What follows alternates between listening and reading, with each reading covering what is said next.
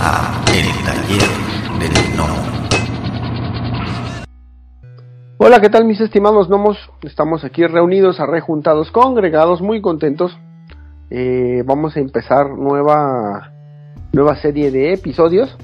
Y en esta oportunidad tenemos aquí con nosotros a un este, artista mexicano, un dibujante mexicano, que este que pues que ya ha pasado este ha participado en editoriales como Cenescope, Contraband, este una, una editorial ahí poco conocida que se llama Marvel Comics, otra editorial también ahí poco conocida llamada IDW, esas, esas editoriales que nadie conoce. Este, pero pues ahí, ahí este, pues ahí existen, ¿verdad? No creo que mucha gente conozca quién es Marvel Comics, pero estuvo con nosotros, está con nosotros, perdón, el buen, después de mucho tiempo de estar batallando, pero al fin lo logré, eh, está con nosotros el buen Ariel Medel. ¿Cómo te encuentras, Ariel?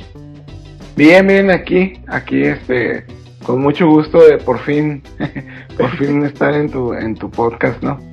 No, muchas gracias por, por aceptar la, la, la entrevista. Y vamos a hacerte la primera pregunta del programa, la, la, la, la este, la pregunta del podcast. Eh, uh -huh. ¿Cuál es el primer recuerdo que tienes acerca de todo este mundo de los cómics y todas estas cosas buenas de la vida que nos gustan a todos? Eh, de los cómics en sí como, como formato impreso o de, o de todo lo que se refiere a los cómics. No, no, personajes no, y eso.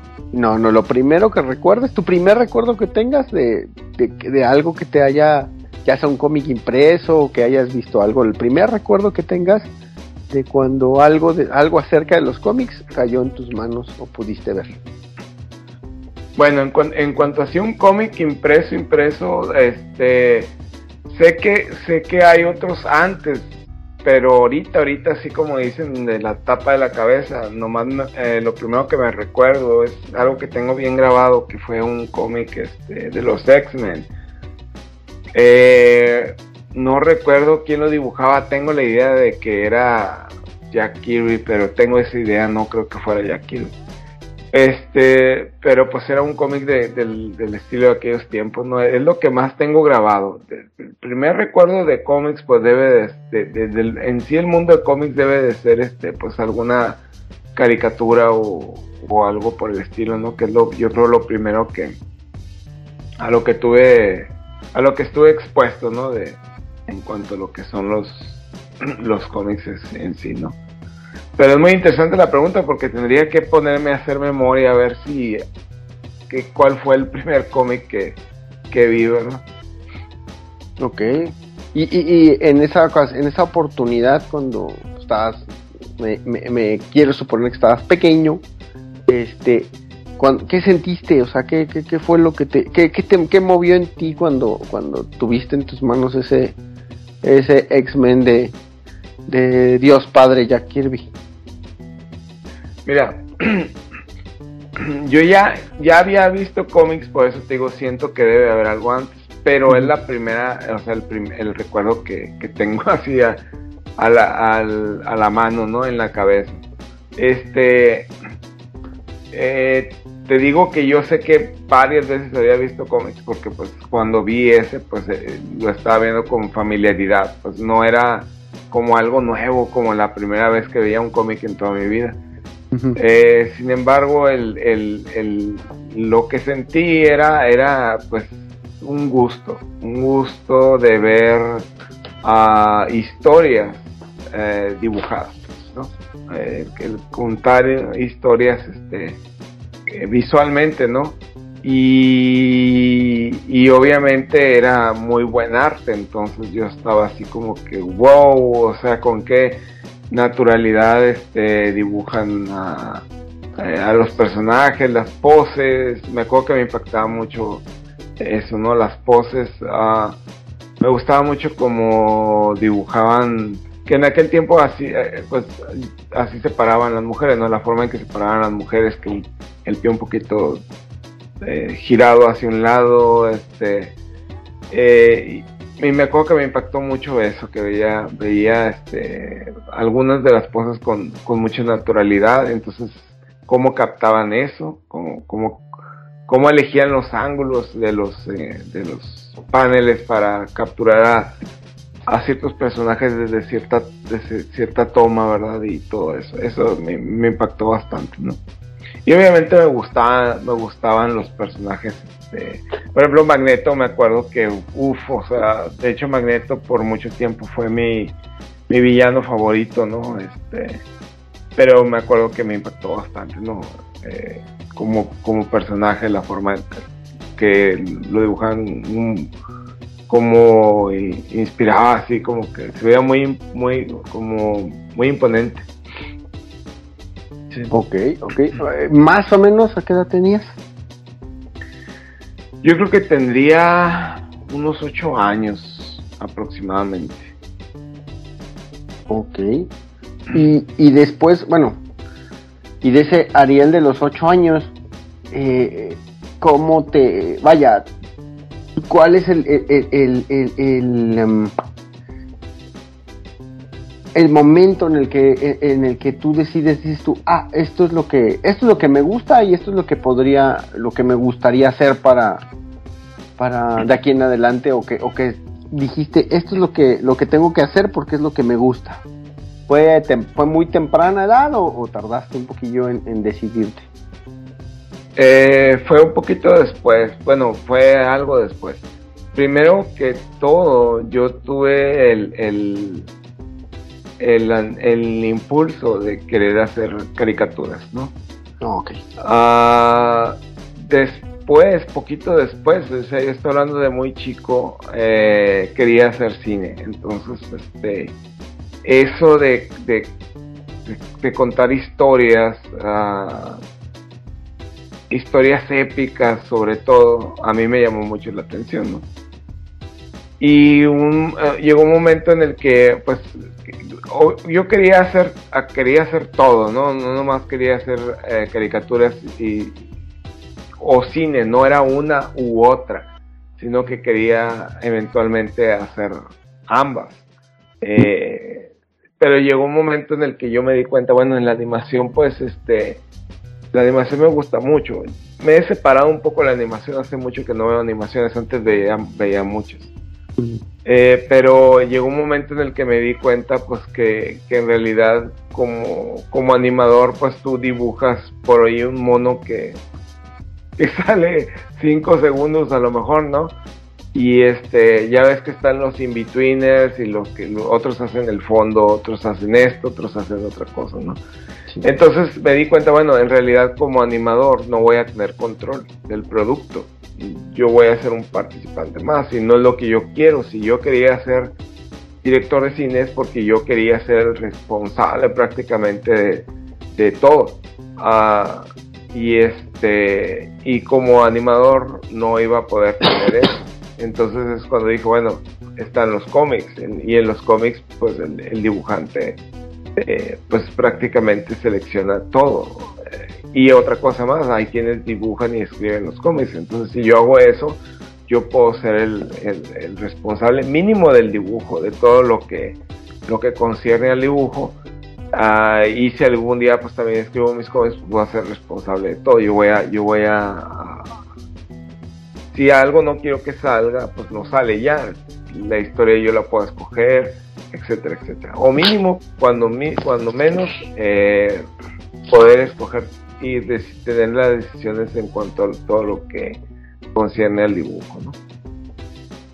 Y por eso, ya cuando fue cuando tenía como, este, cuando llegué a la adolescencia, donde empecé a, ya tener un poquito de, de, de, libertad de poder comprar cómics, porque este, no, no lo digo como queja, no me estoy quejando ni, ni, ni me estoy haciendo la víctima, pero no me, no me compraban cómics cuando yo era chico, era muy raro y tenía que renegar mucho, ¿no?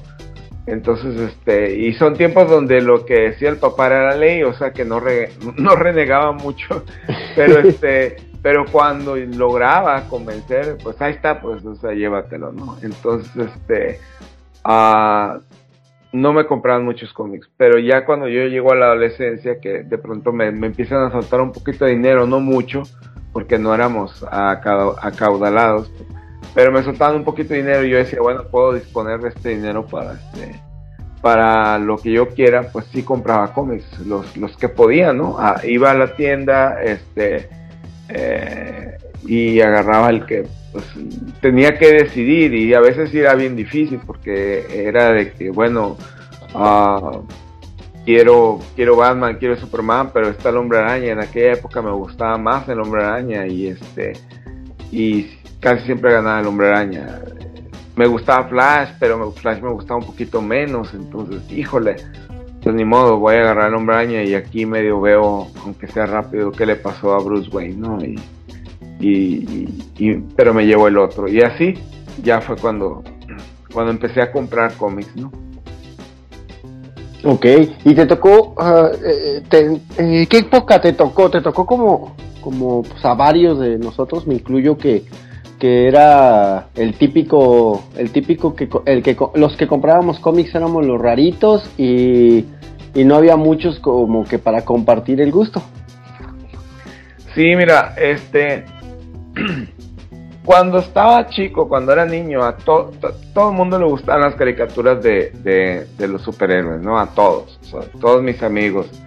Veíamos los super amigos y la caricatura del hombre araña, este, inclusive hay una caricatura que no, no recuerdo cómo le llamaban, pero que salía, este, ahorita precisamente me acordé ayer por Namor, que salía Namor, ¿no? El submarinero, y el hombre araña y Hulk y Iron Man.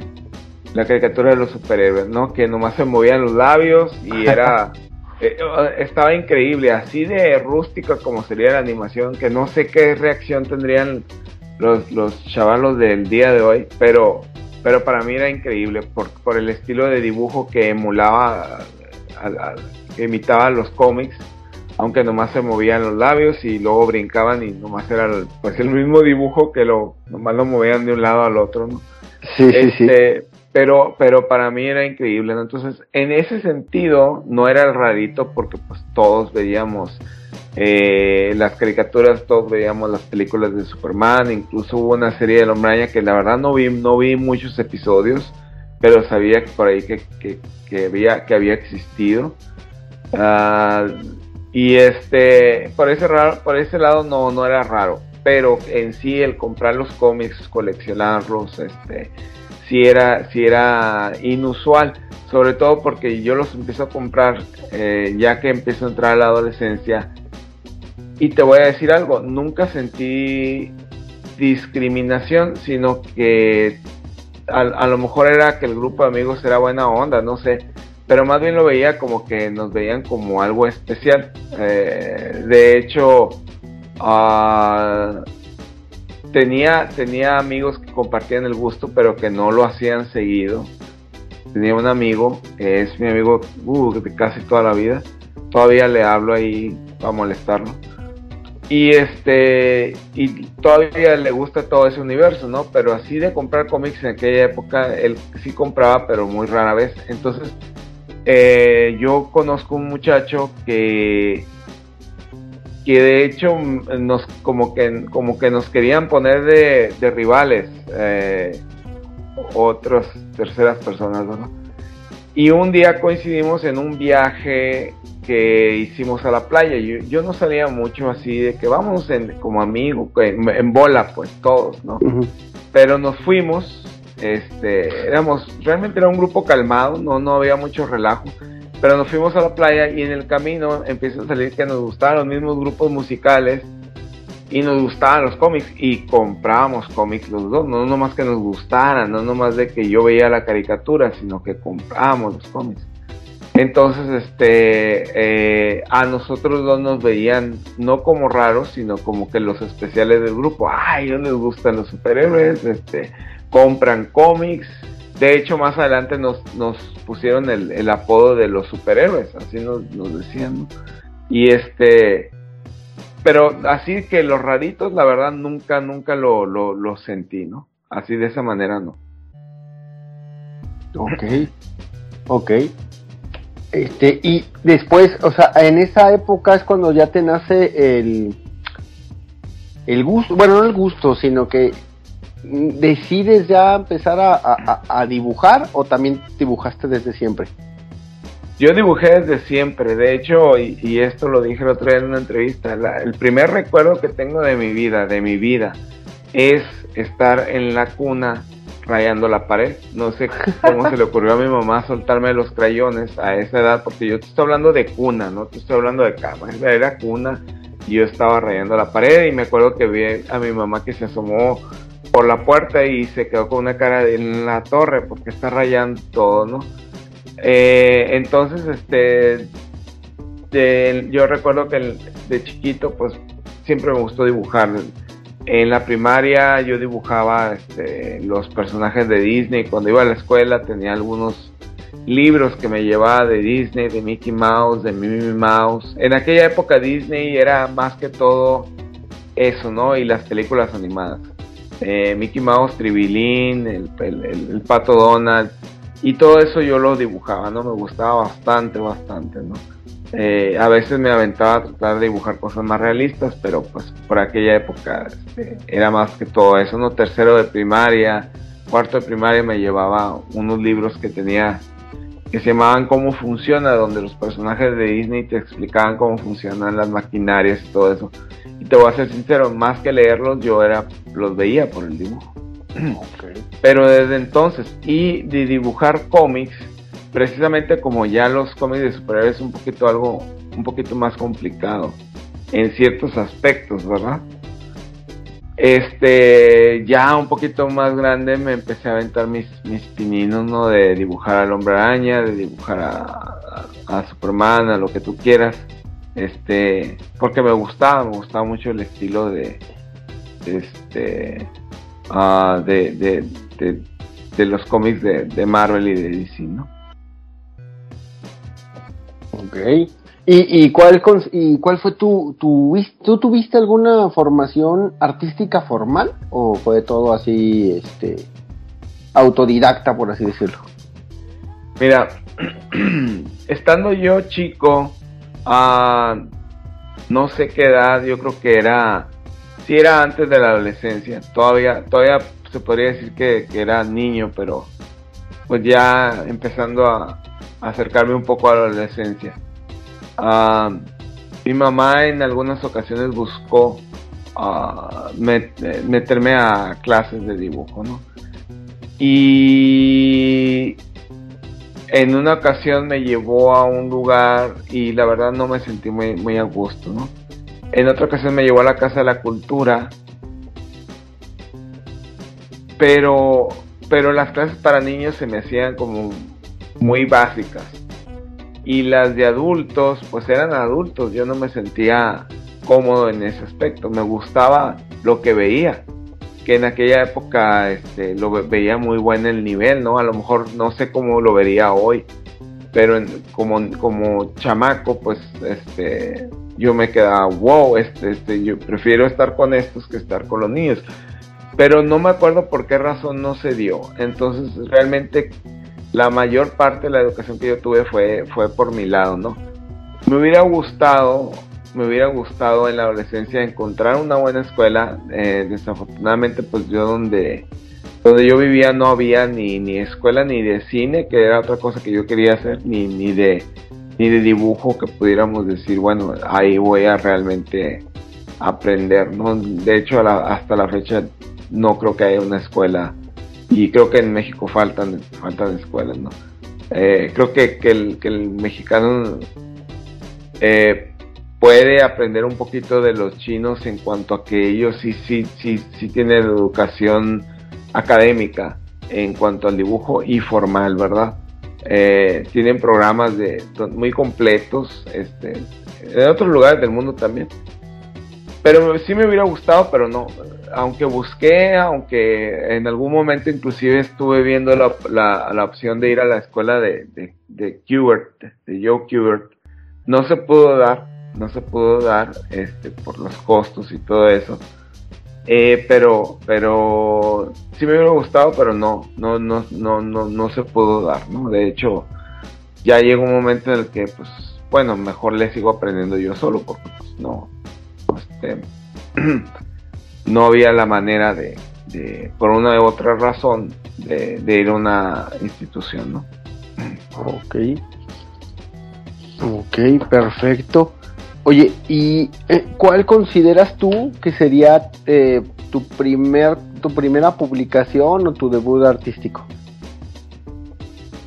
Eh, bueno, artístico es más general porque yo a los 16 años aproximadamente empecé a trabajar ah, en una agencia de publicidad, entonces pues sí mi trabajo empezó a tener algo de proyección y este y, más adelante cuando yo llego a, a, cierta edad ya como, como joven adulto este eh, aunque andaba tratando de, desde los 16 años de hecho tratando de entrar en los cómics este eh, más adelante pues se me publica en periódicos y en revistas como ilustrador editorial no eh, pero ya ya como de cómics, yo dejé mucho tiempo de tratar de, de, intentar entrar en los cómics. Eh, renuncié a, al intento por cosas de la vida y este no me arrepiento la verdad, pero bueno, igual hubiera estado bueno haberle hecho la lucha. Pero este más adelante vuelvo vuelvo a intentar, entonces es en el 2012 cuando tengo la oportunidad de, participar en un proyecto hindú y aunque pues eh, era un proyecto hindú, eh, la, empresa parecía tener eh, buenos, buenos fondos. Entonces, más adelante yo creo que resultó que no porque se cancelaron todos los proyectos. De hecho, creo que ninguno salió a la luz. Creo que mm. publicaron un cómic, pero no llegaron a publicar el mío, ¿no? Entonces fueron, no me acuerdo cuántas páginas fueron, pero fue un buen número de páginas. Este, y ya el año que viene, en el 2013, me publicas en, el, en el especial de Halloween. Entonces ahí es cuando por primera vez en la industria americana este, yo ya entro en el mundo del cómic, ¿no? De ahí ya se dio la oportunidad de entrar a Dynamite y subsecuentemente otras cosas, ¿no? Oye, pero entonces me estás hablando que directamente te, directamente entraste a las a la um, bueno es que Zenescope ya no se puede considerar una, editorial pequeña, o sea ya, entraste directamente a, las grandes ligas, o sea tu primera publicación fue ya directo en las grandes ligas. Este, sí, hubo, hubo un trabajo que hice poquito antes para Contraband Comics. Contraband Comics era una empresa que yo creo, pues estoy casi seguro que ya no existe o no existe como, como tal, como bueno, como existía en aquella época. Ah. Y formaba parte de ella un dibujante que se llama Marat Michaels, que él en los noventas trabajó con Rob Liefeld mucho, este, en sus en su estudio eh, Extreme Studios, ¿no? creo, por lo que escuché el otro día en, el podcast de Rob Liefeld, que antes de, Image, antes de todo eso, creo que ya, ya trabajaba como asistente con él, algo así, no recuerdo bien. Pero él me contactó este, y me, dijo, bueno, mira, yo tengo mi cómic, este, mi, mi, mi creación, que se llama Blind Side, que por cierto anda lanzando ahorita la fecha de esta grabación creo que anda lanzando el eh, bueno está activo el, Kickstarter para para otra entrega de Blindside. No sé si recopila el trabajo que le hice para él pero él me dijo bueno quiero que, trabajes conmigo pero mira te voy a ser sincero yo yo tengo mucho trabajo mucha chamba creo que en aquella época él andaba con DC Comics no estoy seguro pero más o menos por ahí pero estaba muy ocupado me dijo mira lo que yo voy a hacer es que yo voy a agarrar tus lápices y yo los voy a dibujar encima con mi estilo prácticamente. Si yo creo que necesito este, este, las caras las voy a redibujar para que se parezcan a las mías, voy a redibujar lo que yo, lo que yo quiera, ¿no? O, lo voy a tachar encima. Le dije, no hay bronca, pues está bien, pues así me lo estás planteando y, y sí me conviene en este momento. Y fueron, este, creo que no sé si 15 páginas o 20, algo así, ¿no? Eh, al terminar yo me, me propone hacer lo mismo con este con un personaje que se llama Zen, de Intergalactic Warrior o algo así. Intergalactic Ninja. Ninja, sí, exactamente, de Intergalactic Ninja este que es un personaje pues sí lo conoces porque ya mencionaste el nombre así color azul sin nariz sí. me gusta sí me gusta me gustaba la idea nunca lo he leído te estoy sincero pero lo vi mucho era como un cómic independiente o semi, semi independiente que tiene muchos años eh, yo creo que de los 80 o principios de los 90 no sé exactamente y este y, me llamaba la atención la idea lo que no me llamaba la atención era que yo iba a hacer el, el, el el dibujante sobre el encima del cual iban a dibujar pues. Entonces en ese en ese momento ya yo a mí ya me había llamado Scenescope y le dije no sabes qué pues me, me, me, me, interesa mucho la idea pero prefiero que, que, yo prefiero ser yo el dibujante dibujante que nadie dibuje encima de mí no ah, entonces eh, yo preferí continuar con Scenescope y eh, me dieron, ¿cuál fue lo que siguió ahí? Creo, creo que fue algo de Wonderland. Sí, fue algo de Wonderland. Eh, un número de Wonderland y de ahí ya me dieron otros números, me dieron este eh, una miniserie que se llama... Ah, no, la siguiente, después del, del Halloween Special fue una miniserie que se llamó Quest, que yo dibujé cuatro de los cinco números y luego ya de ahí me dieron el Wonderland, luego me dieron este una miniserie llamada Masumi y un número del del ah, Green Fairy Tales y eso, eso, fue más o menos lo que yo hice para, para ellos, ¿no? Para ellos. Oye, oye, pero eh, vamos a regresarnos un poquito. Te busca este, este cuate, pero eh, me, me, queda el abismo ahí muy grande. ¿Por qué te busca? Preparaste un portafolio, lo tenías publicado, este, lo enviaste, eh, ¿cómo fue? O sea, digo, evidentemente no fue así como que de la nada, ¿no? Él, me buscó por Facebook, inclusive Zenescope me buscó por Facebook. No sé la manera en que me encontraron y te estoy diciendo que, eh, o sea, estamos hablando de que desde el 2013 dije le voy a preguntar a la editora y ahorita es 2022 y no le pregunté nunca, ¿no? De hecho ya no está ella en los cómics.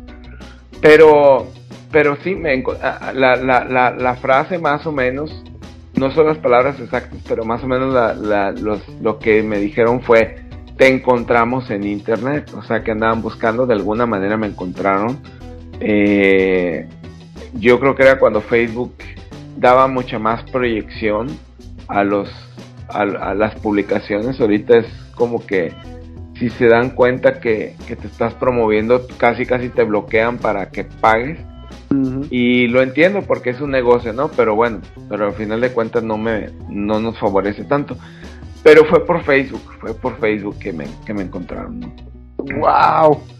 ¡Wow! O sea, hijo, pues, técnicamente te, te... Oye, que esta está bien chido porque a final del día, como te comento, ¿no? O sea, entrar a una editorial de ese calibre, pues eh, eh, no, no, uno no es cualquier cosa y que te hayan encontrado algo, algo vieron en tu estilo, ¿no? Porque si, si no tenías preparado, por así decirlo, un, un portafolio, este, pues algo más, entre comillas, elaborado y que nada más llegaran, oye, ¿quieres dibujar? Hasta cabrón, no, no, cualquiera. En, en, aquella época tenía, sí tenía algunas páginas y, y así, ¿no?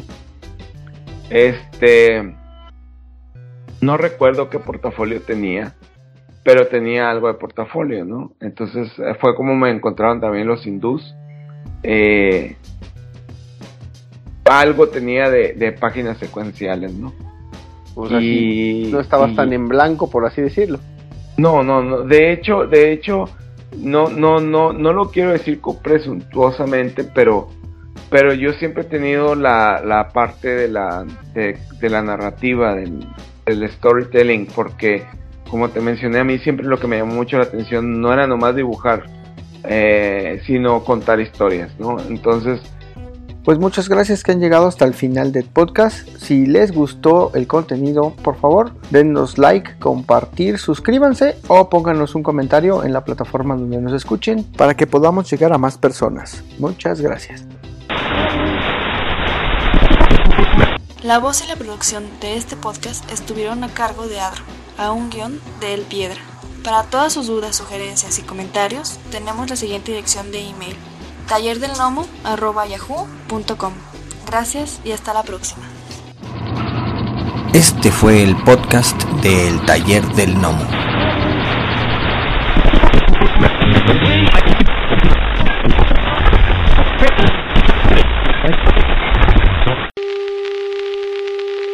The next 60 seconds, this station will conduct a test of the emergency broadcast system. This is only a test.